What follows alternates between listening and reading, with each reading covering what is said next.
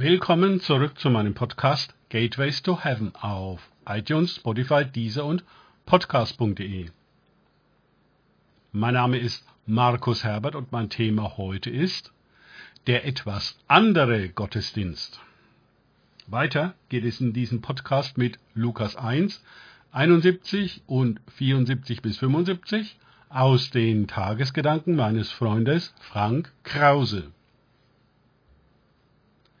Rettung von unseren Feinden und von der Hand aller, die uns hassen, dass wir, gerettet aus der Hand unserer Feinde, ohne Furcht ihm dienen sollen in Heiligkeit und Gerechtigkeit vor ihm alle unsere Tage.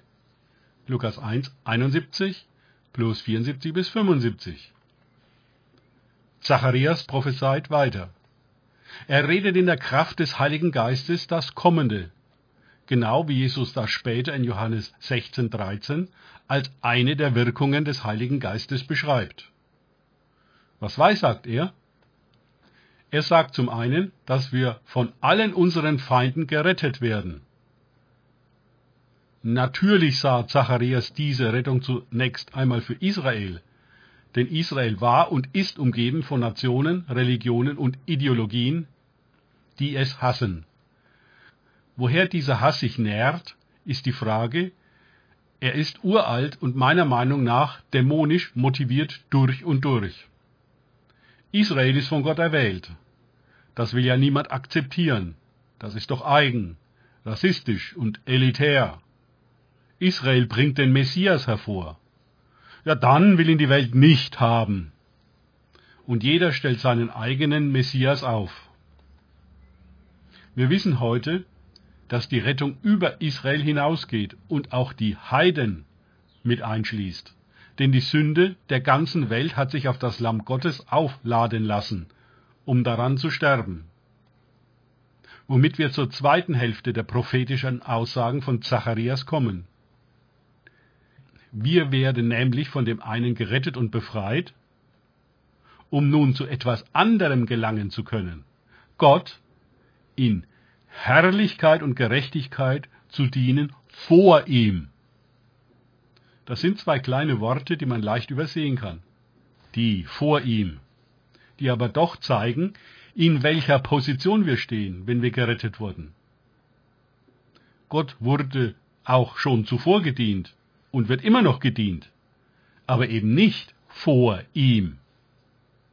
Es gibt da eine Scheinheiligkeit, und eigene Gerechtigkeit, die eben nicht vor ihm stehen, sondern vor anderen Mächten und Gewalten sowie deren Ideologien und Hierarchien. Die ganze Welt ist voller Religion und deren Rechtsvorstellungen, die vor Gott weder stehen noch bestehen. Und eben sie sind eine unendliche Quelle von Hass, Neid, Konkurrenz und Feindschaft.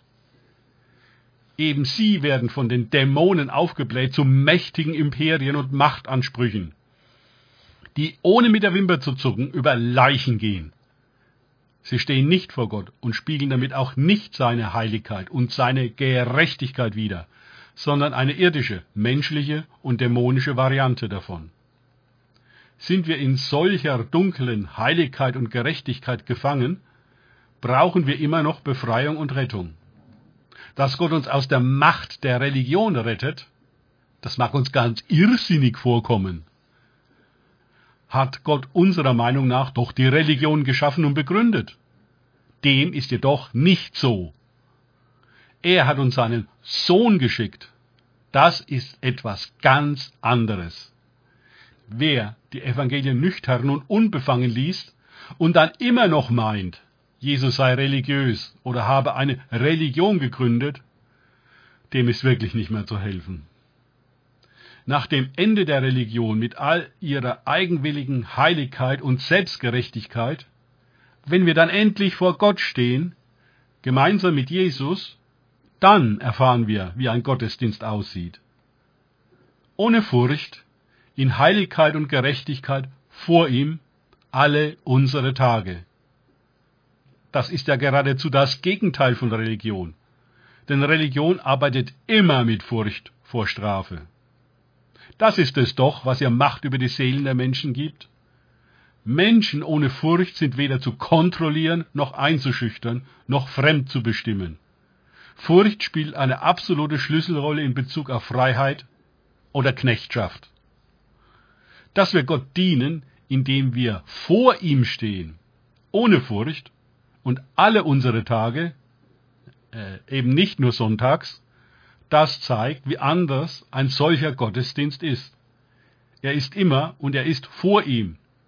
Und er ist so heilig und gerecht, weil er Gott spiegelt, der tatsächlich heilig und gerecht ist. Dass für Furcht kein Raum mehr bleibt. Denn die Liebe Gottes treibt die Furcht aus. Halleluja. Damit sind die Dämonen, die Welt und alle menschlichen Machtinstitutionen draußen. In der Furcht und der von ihr erzeugten Knechtschaft. Ohne uns. Danke fürs Zuhören. Denkt bitte immer daran, kenne ich es oder kann ich es? Im Sinne von erlebe ich es. Erst sich auf Gott und Begegnungen mit ihm einlassen, bringt wahres Leben. Ohne Furcht. Gott segne euch und wir hören uns wieder.